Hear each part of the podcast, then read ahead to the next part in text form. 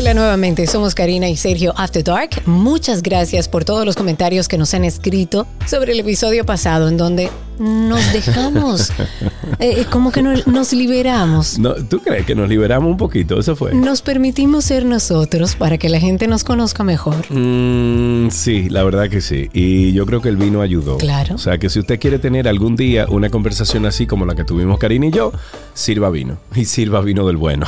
Que eso libera todo. Pero fíjate, Karina, hoy me gustaría que hablemos de un tema que está muy ligado a la realidad que vive la humanidad desde hace casi ya dos años. Y es eh, algo que lo podríamos llamar como la fobia social. Y te pregunto a ti, ¿cómo está tu mundo en ese sentido? O sea, ¿tú cómo te identificas como extrovertida o introvertida? Bueno, la realidad es que todo el mundo de afuera me dice que soy extrovertida, pero hace algún tiempo, y de hecho creo que publiqué algo en mis redes sociales sobre eso, preguntándome a mí misma si yo era extrovertida o introvertida y que había generado herramientas para sociabilizar. Mm. Porque, por ejemplo, a mí no me gustan los lugares donde hay mucha gente, prefiero los lugares donde hay menos. Sí, pero eso habrá cambiado por tu profesión. Bueno, a lo mejor generé herramientas eh, después de haber estudiado psicología, ¿por qué no? Pero también uno va generando herramientas para sociabilizar. Yo no creo que lo mío es una fobia social, No. sin embargo creo que soy más intro... Yo soy una introvertida funcional que extrovertida. En el caso mío, yo diría que eh, por el tipo de, tra- de trabajo que hacemos, donde tenemos que hablar con mucha gente, tenemos que interactuar con, personas todos los días, porque ese es nuestro trabajo, entrevistar, hablar, etcétera. eh, me he vuelto, yo no diría que tampoco tengo fobia social, pero sí tengo fobia al desconocido, vamos a decir. Al desconocido. Sí, y me gusta, me gusta como mi grupito. Eh, Yo tengo una frase muy popular que comparto con mi esposo que es, yo no quiero más amigos. ya. Yo creo que, mira, te la voy a tomar esa frase de ahora en adelante porque yo le digo lo mismo a Gaby. Yo le digo, Gaby, si vamos a invitar, vamos a invitar a, lo, me- o sea, a los 10 Pedro de siempre, ¿tú entiendes? Exacto. Yo no quiero tener que empezar de cero. Vamos a jugar juego de mesa, vamos a hablar, vamos a oír música, vamos a beber vino, pero yo no quiero gente nueva. Yo- Definitivamente. Yo No quiero amigos nuevos. Bueno, así anda nuestro mundo, hablando sobre si somos introvertidos, si somos extrovertidos, si hemos llegado a una fobia social. Algo que a mí particularmente me ayudó bastante durante la pandemia fue la posibilidad de, a pesar de que estábamos todos trancados, agarrar mi vehículo y al menos dar una vuelta Sí. a la manzana. Sí, sí. Y decir, bueno, salí de mi casa. Algo que ya se puede hacer mucho más relajado por las medidas de seguridad que se han relajado. Digamos que en el mundo se han ido flexibilizando un poco las medidas. Te presento una posibilidad. Imagínate tú ahora que nosotros, como hicimos aquella vez hace unos cuantos meses, diantre, ya hace unos cuantos meses. Increíble. Pero hicimos hace unos cuantos meses que nos montemos en un nuevo Toyota Corolla Cross y así entonces nosotros podemos dar una vuelta. Claro. Esa vuelta que dimos, por ejemplo, tú, yo y Techi. Claro. Pero mira, tú seas introvertido extrovertido, este vehículo, el Toyota Corolla Cross, se adapta a tus necesidades. Y si te da cierta curiosidad, no importa el país donde estés, si estás en República Dominicana, vete a la Delta Comercial, a sus redes, y si estás en otro país que también tenga un dealer Toyota, pues vete entonces el dealer Toyota más cercano y ve prueba y maneja la nueva Toyota Corolla Cross. Sin más, arrancamos con otro episodio de Karina y Sergio After Dark. Este episodio llega a ustedes gracias al nuevo Toyota Corolla Cross, el auto más vendido del mundo ahora en tu mundo. Y gracias también a Farmacias Carol. Con Carol cerca te sentirás más tranquilo. Karina y Sergio, After Dark.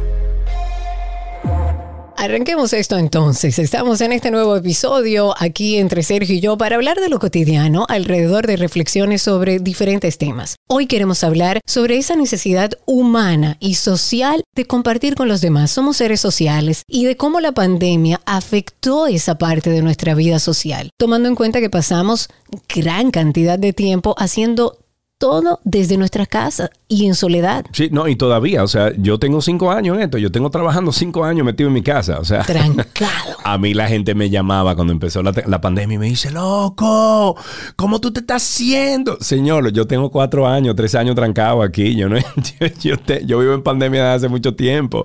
Pero mira, es válido, Karina, que, que eh, uno se haga como algunas preguntas alrededor de esto. Eh, por ejemplo, quizás desarrollamos una fobia social durante esta pandemia.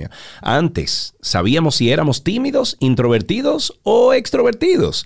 ¿O nos cambió la pandemia la forma de socializar? ¿Son preguntas válidas? Son preguntas válidas y para responder estas y otras preguntas nos hacemos acompañar de Aide Domínguez. Ella es psicóloga clínica, conferencista en salud mental y experta en inteligencia emocional. Aide, mujer, ¿cómo estás? Muy contenta de estar con ustedes nueva vez aquí con tu podcast interesantísimo, valioso, tan, tan necesario en estos tiempos. Gracias. Qué bueno. Y sobre todo teniendo una profesional de tu eh, inteligencia, pero también con esa voz hermosa que tú tienes. Yo creo que... Ay, gracias. Nuestros seguidores del podcast se van a deleitar con esa hermosa voz que tienes. Bueno, podemos empezar por, por alguna pregunta así como para establecer eh, este tema, ¿verdad que sí, Karina? Sí, yo entiendo que deberíamos establecer las características de una persona tímida, de una persona introvertida, para así no entre una persona introvertida y una fobia social, para que podamos distinguir una cosa de otra. Claro, claro. Mira, la timidez es un perfil, es una característica de la personalidad de alguien, es una forma de comportamiento social donde yo quiero entablar algo contigo, pero me da mucho miedo, donde tengo dificultad para o expresarme verbalmente o para acercarme, entablar un diálogo y el tímido piensa qué digo, cómo lo digo, voy a caer bien. O sea, él quiere, pero se inhabilita automáticamente, tiene esa dificultad. Pero el fóbico social ya es un trastorno. La timidez no es trastorno, ¿ok? Es una condición, una forma de comportarse ante las demás personas. El fóbico social sí es un trastorno que está vinculado a la parte de ansiedad. Es como que la ansiedad es el, el título del menú y la fobia social es como un, subtipo. ¿Por qué está vinculado a la ansiedad? Porque justamente la ansiedad se ve mucho en el fóbico social. Tiene un miedo irracional tan grande y dramático a contactar a las personas que evita contactar con las personas, evita salir, evita la boda, el cumpleaños, porque se siente incapaz, se siente que no va a poder, que va a ser el ridículo, que se va a ver avergonzado, que lo van a juzgar. Pero oigan lo que dije, miedo irracional, porque no hay ninguna base que demuestre que esto va a ser de esta forma. Entonces, esa es la diferencia básica. El fóbico social evita el contacto con los demás. El tímido, aunque tiene miedo, se lanza. Sí. Es, es selectivo también. ¿En qué ambiente? Bueno, con el primo yo sí con el primo puedo ir al cine, pero no, con los del grupo de inglés no. Ok. Por ejemplo. Y, y, déjame presentarte lo siguiente. Por ejemplo, durante la pandemia, yo, una de mis mejores amigas, Romero y siempre y yo eh, hablamos muchísimos temas y no sé qué. Y en un momento habían pasado como 8 o 10 meses de pandemia, o sea que habíamos empezado todo este proceso. Y de repente hablando, recuerdo la conversación, estaba en un car wash, eh, lavando el carro, y de repente estoy hablando con Romeria y muchísimas cosas, y me dice ella, Sergio, yo te tengo que confesar que yo estoy tan feliz de que yo no tengo que ver gente, de que yo estoy trancada en mi casa, de que yo estoy... Y, yo me puse a pensar y yo digo, tú sabes qué, Romero, yo tengo lo contrario. Yo tengo, o sea, no fobia, pero yo tengo ahora mismo una alteración de mi día a día porque tengo que estar con gente todos los días. En mi casa estoy con mi esposa 24 horas y en el trabajo estoy con mi compañero de trabajo 24 horas también. Hay como una, un rango muy grande entre esas personas como nosotros, que de vez en cuando nos encanta estar solos y nos encanta como hacer nada. Entonces, es posible que esas personas con estas características Aide, hayan encontrado tranquilidad en medio de la pandemia y de paso desarrollar aún más su necesidad de aislamiento social. Yo creo que la pandemia lo que hizo fue ponernos en una zona de confort social porque no teníamos que vestirnos, ni salir, ni esforzarnos, ni vincularnos con nadie. ¿Puedo decir algo, Aide? Oh, claro, este, claro. Este, este, podcast es tuyo. que, okay. Yo no uso Brasil hace dos años. Ah, yo quisiera no, yo quisiera no tener que usarlo. Y así muchas otras cosas. Ah, bueno, pero si ustedes quieren yo las dejo solas hablando, tú sabes. Ay, ay. Los hombres no saben, los hombres no saben lo que es eso. Ahora, déjame decirte algo. Ayer mi esposa me dijo, íbamos para el mall y me dijo, mi amor, yo ando sin Brasil. Digo, pero ¿Y qué es esto, por Dios? Sigue, Aide, por favor, ya después de ese paréntesis. Decía que la, la, pandemia sí hizo que muchas personas se sintieran cómodas en ese no hacer nada por vincularme con otros, no tener que hacer esfuerzo alguno en comunicar, en interactuar, en invitar a salir, en yo vestirme, programarme para encontrarme con alguien. Esto le pasó a gente o que estaba estresada o cansada de bregar con personas o que vio en la pandemia una oportunidad de descanso, un desconecte obligatorio y dijo, wow, esto está magnífico. Pero hay otro grupo de personas que yo me incluyo que a mí sí me afectó porque yo amo estar con personas y yo me sentía muy afectada de no poder ni abrazar a mi gente, ni el cafecito, ni las amigas. Entonces, esa, esa, es la, esa fue la realidad. Pero yo creo que a los tímidos y más a los fóbicos sociales les convino la pandemia, eh, viendo los grandes rasgos. ¿Por qué? Bueno, porque ellos dirán, bueno, pues yo no tengo que hacer nada de lo que yo le tengo miedo. De eso que me pone a mí con taquicardia, que me estresa no tengo que visualizarlo ni vivirlo. Ese grupo salió fortalecido. Claro. O sea, me, me dan la posibilidad de, de, yo estar en una zona de confort sin generarme ningún estrés. Ellos estaban ensimismados, como regularmente están, y eso, eso provocó un impacto en el uso de la pantalla, en el ver televisión, en el escuchar su música, sin tener que ver a nadie. Se escucha raro, pero es la realidad de ellos. Les favoreció el, tópico pandémico. Claro, pero en ese caso en particular hablamos de personas quizás introvertidas que es parte de su personalidad, se sienten cómodos solos compartiendo con grupos pequeños de personas, pero a mí lo que me, o a nosotros lo que nos llamó la atención y por eso quisimos hacer este episodio es cómo yo me doy cuenta que lo mío no es introversión, sino una fobia y cómo lo enfrento, cómo empiezo a trabajar para mejorar esa parte. La fobia social, como dije hace un rato, es una ella es un trastorno. Entonces implica una intervención profesional necesariamente con psicoterapia y a veces con medicación porque como está enmarcada por una gran ansiedad, el miedo irracional que también mencioné, hace que la persona se inhabilite, se incapacite y se sienta que no podrá nunca entablar un diálogo ni una relación con nadie, una relación duradera. Y claro, también me refiero a gente fuera de su círculo familiar.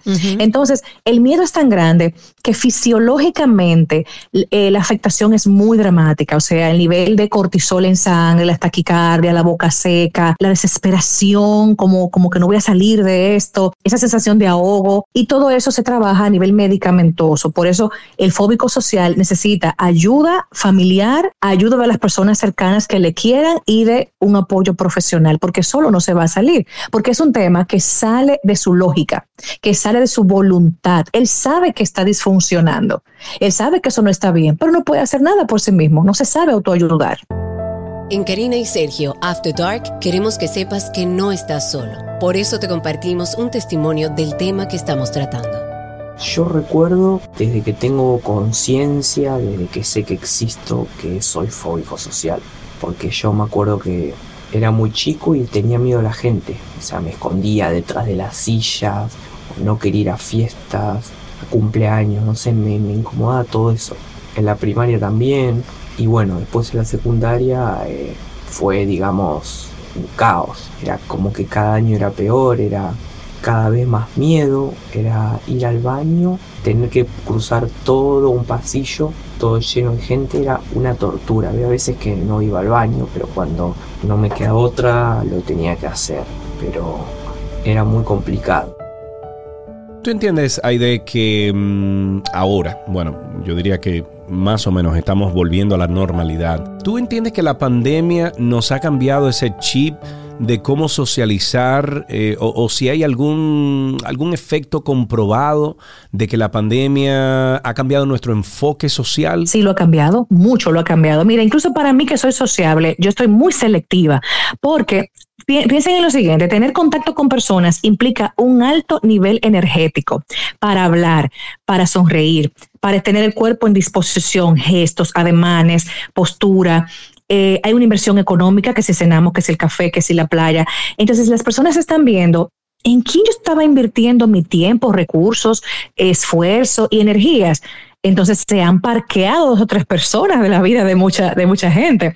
Y ya estamos más enfocados en darle calidad a relaciones que nutran y que sumen, que vayan en sintonía conmigo. Pero sí he visto también en consulta mucha gente que dice, Aide, yo estoy muy selectivo, yo estoy que no quiero hablar con todo el mundo, que me he dado cuenta que personas me drenaban, me restaban. En pandemia abrí los ojos. En pandemia abrí los ojos y me di cuenta quién no me hacía falta, quién era un junte forzado, ¿Y quién era un familiar tóxico? Madre mía, ¿cuántos descubrimientos en pandemia? Eh? Bueno, es que tiempo nos dio para hacer ese viaje tan difícil que yo siempre he dicho que es el más difícil, hacer ese viaje hacia adentro y encontrar lo que realmente es importante para nosotros. Así es. Porque volvemos a lo mismo, si estamos hablando de una persona introvertida, no, no es un problema, es su forma de ser y se siente más cómodo, a lo mejor con situaciones que son distintas a una persona sociable, pero no significa que esté mal. Pero si tú pudo vivir y trabajar en una zona de confort durante estos dos años, pero una persona que es introvertida, pero que este proceso de pandemia lo llevó hasta ese miedo y esa fobia social que le impide vivir de una manera normal, pues ya es otra cosa. Incluso yo creo, Aide, que el tema de las mascarillas a esas personas introvertidas hasta le ha servido, porque yo me he dado cuenta con los introvertidos que muchas veces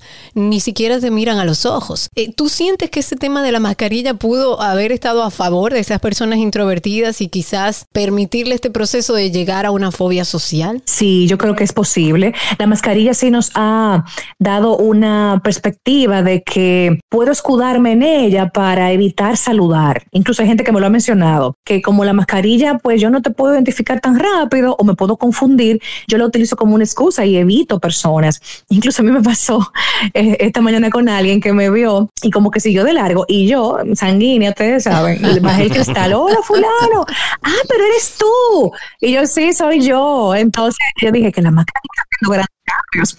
Y efectivamente el introvertido, también el tímido, evitan la mirada hacia los ojos. ¿Por qué? Señores, los ojos son la ventana del alma, como dice el famoso dicho, pero los ojos representan el órgano de nuestro cuerpo que más provoca intimidad. Los ojos indican mucho, emoción del momento, ánimo, expectativa, si me favoreces o no, si te estoy rechazando o no. Por eso el tímido sabe que mirar a los ojos lo va a desnudar. El fóbico social ni mira a los ojos ni le importa, es más, para que lo tengan más claro, el fóbico social es el típico ni voy a salir para no juntarme con fulana. No, sé que no puedo ni verla y no quiero exponerme. El tímido dice, voy a ver a fulana, ¿qué es lo que yo voy a hacer, Dios mío? ¿Por qué que yo me voy a, caer muerto si yo, o sea, el tímido va a la fiesta, pero muerto de miedo. El fóbico social ni se viste para la fiesta. Entonces ahí está un tema importante para que la gente aprenda a discriminar qué es lo que yo tengo. ¿Hay alguna relación, hay de, entre la ansiedad, el miedo y la fobia? Sí, por supuesto. La ansiedad es común a ambas. La ansiedad está presente en el tímido, eh, y en el fóbico social. Pero en el fóbico social la ansiedad es como una mamá, o sea, está en gran escala. En el tímido la ansiedad está como situacional. Cuando tengo, como tímida, cuando tengo que enfrentarme a una exposición, a hablar eh, en Zoom, que me van a mirar, a tener que enfrentar al dependiente de una farmacia, me da, me da miedo que me desaprueben, que, que no hablar lo correcto, que pase una vergüenza. ¿Estoy bien vestido? No, estoy inadecuado. Entonces el tímido en su mente arma un guion que, lo, él se desaprueba automáticamente sin base alguna, pero aún así él va a la farmacia o aún así él va al cumpleaños, aún muerto de miedo, pero tiene una ansiedad controlada. El fóbico social tiene una ansiedad que lo paraliza y que antes de pensar en el evento ya le está ansioso. Le dijeron, eh, cumple tu prima, eh, tenemos que ir al cumpleaños de tu prima el día tal. Ya él está ansioso ya él dice no. Desde ese día y hasta que llegue el cumpleaños, está ansioso. Eh, y es difícil que vaya. En Karina y Sergio After Dark queremos que sepas que no estás solo. Por eso te compartimos un testimonio del tema que estamos tratando. Hola, yo confieso que padecí en una época una fobia social porque yo evitaba ir a cualquier evento social, eh, sea concierto, sea cumpleaños, sea una reunión de trabajo, sea una cena, porque me aterrorizaba pensar qué yo tenía que decir a la gente para que se tuvieran como, que me pusieran atención, porque uno como humano social necesita atención y yo siento que a veces uno se esfuerza mucho por lograr que la gente le ponga atención a uno, pero al final la gente no está necesariamente pendiente a que tú estés haciendo una producción o que lo que sea, sino que uno siendo uno no puede llegar como a conectar muy bien con las personas y eso es lo que como que he puesto en práctica después de, de esa crisis que tuve en el 2019. Pero ya, ahora yo conecto perfecto con las personas y noto muchísimo la diferencia de cómo yo me estresaba antes a cómo yo lo manejo ahora mismo, que fluyo perfecto con cualquier persona que se me acerque. Entonces, Aide, ¿es posible que nosotros podamos solucionar este problema que tenga cura la fobia social? O sea, ya sabemos que una persona, o sea, ya, podemos, después de escuchar este episodio,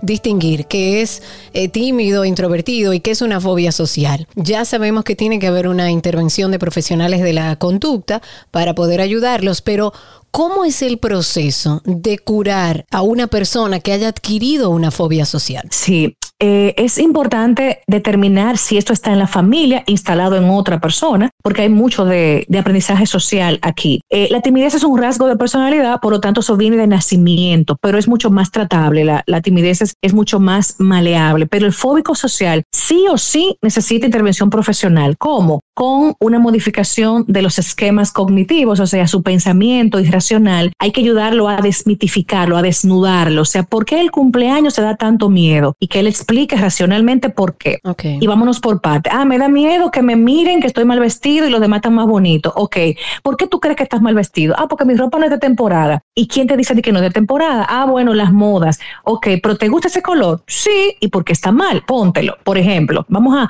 a desnudar esas ideas y a llevarlas a un, a un plano bien aterrizado.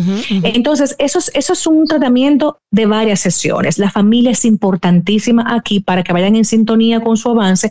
Lo estimulen, reconozcan y aplaudan y lo motiven a salir eventualmente. Y la parte medicamentosa a veces importa y es necesaria porque la ansiedad, que es muy fisiológica, muy hormonal, necesita controlarse, el, ritmo cardíaco, la sudoración, el ansioso también tiene a veces mucho problema gastrointestinal, somatiza mucho ahí y todo eso tiene que ser ayudado con una medicinita porque señores, hay que hacerlo. Hay que hacerlo. Claro, no le tengan miedo. Hay muchas páginas web, de que te ofrecen como algunos formularios que uno llena, son estudios psicológicos de tu personalidad. ¿Hay alguno que podamos encontrar para determinar si somos o tenemos alguna fobia social o si somos eh, o estamos sufriendo de ansiedad y miedo y ese tipo de cosas? Sí, mira, los que, te, los que te ofrecen en la web tienen que ser de una página certificada que es una organización de salud mental o de una universidad o que sea una investigación que estén haciendo, pero hay que tener cuidado porque hay mucha, mucho faranduleo con el tema de los tests.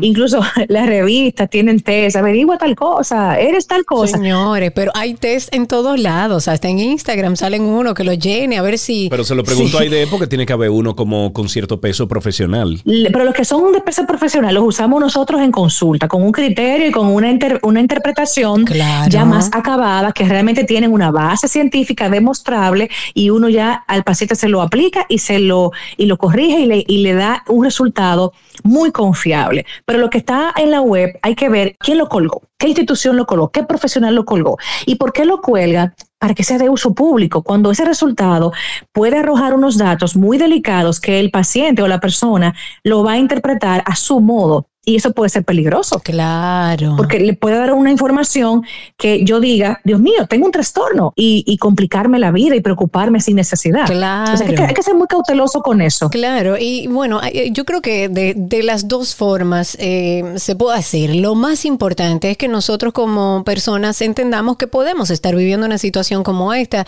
que quizás siendo una persona introvertida, el proceso de pandemia nos llevó a una fobia social que quizás debemos tratar, forzada, pero que quizás debemos tratar. Tú sabes, Aide, que todavía seguimos con ese estigma de que el que va a un profesional de la conducta está loco y no es así. Usted necesita herramientas. Señores, miren, la, psicoterapia, la psicoterapia debiera ser como el Papa Nicolau para las mujeres, como la vacuna para los niños. Yo estoy de acuerdo. Sí. De tener un psicólogo de cabecera. De, la de hecho, yo creo que hay otras sociedades que lo exigen. Claro. Y, y mire, la persona que va a psicoterapia, bueno, al menos después que van con conmigo. Dicen, pero ¿por qué yo no vine antes? Pero Dios mío, esto, esto es chulísimo. Es que hay tantos beneficios y, y, la gente dice, no, que es cara. No, eso no es caro nada. Lo que pasa es que tú te pagas 5 mil pesos de una entrada de un concierto como si nada, pero 2.500, 3.000 en una consulta, tú lo dudas. Cuando lo que tú vas a obtener esa consulta es tan maravilloso para tu vida. Claro. Señores, pero piensen, resolverte un problema de pareja, una crisis con tus hijos, un tema de ansiedad, o sea, eso no tiene precio, el poder manejar esas situaciones y ser más feliz y armónico. Bueno, yo te confieso algo, Aide. Eh, Gaby y yo el otro día teníamos un problema grande de comunicación y gracias a Dios empezamos terapia, tenemos como algunas cinco o seis sesiones y nos estamos llevando de maravilla. Incluso anoche nos sentamos un momentico por algo que pasó y aplicamos algunas de las herramientas que nos dieron el otro día para podernos comunicar efectivamente y funcionó. No hubo crisis, no hubo enfrentamiento entre ella y yo. Un referee tienen ustedes, un referee que hace que no se discuta en la pareja. Qué maravilla, los felicito. Excelente testimonio, qué bueno. Bueno, pues Aide Domínguez, muchísimas gracias por esta conversación que hemos tenido contigo en el día de hoy. Eh, vamos a referir a nuestros amigos oyentes que pasen por las redes sociales de Aide Domínguez, eh, es arroba con H, Aide, con doble D y Dom está incluido dentro de la descripción de este podcast. Ella es psicóloga clínica, conferencista en salud mental y experta en inteligencia emocional. Aide, un beso, muchísimas gracias. A ustedes, gracias por invitarme. Un abrazo. Con esto finalizamos este episodio que siempre tratamos de que sea de valor para todos ustedes. Lo más importante, si necesitas ayuda, si estás viviendo una situación de introversión, de fobia social, te cuesta salir de tu casa, te cuesta estar con tus amigos y con tu familia, busca ayuda profesional. Gracias por estar con nosotros. Nos escuchamos en el próximo episodio de Karina y Sergio After Dark. Si quieres ponerte en contacto con Karina y Sergio After Dark, puedes escribirnos a infoafterdarkpodcast.gmail.com. Además, puedes seguirnos en Instagram, Karina y Sergio After Dark, Karina Larrauri y Sergio Carlo. Este episodio llega a ustedes gracias al nuevo Toyota Corolla Cross, el auto más vendido del mundo ahora en tu mundo. Y gracias también a Farmacias Carol. Con Carol cerca te sentirás más tranquilo. Karina y Sergio, After Dark.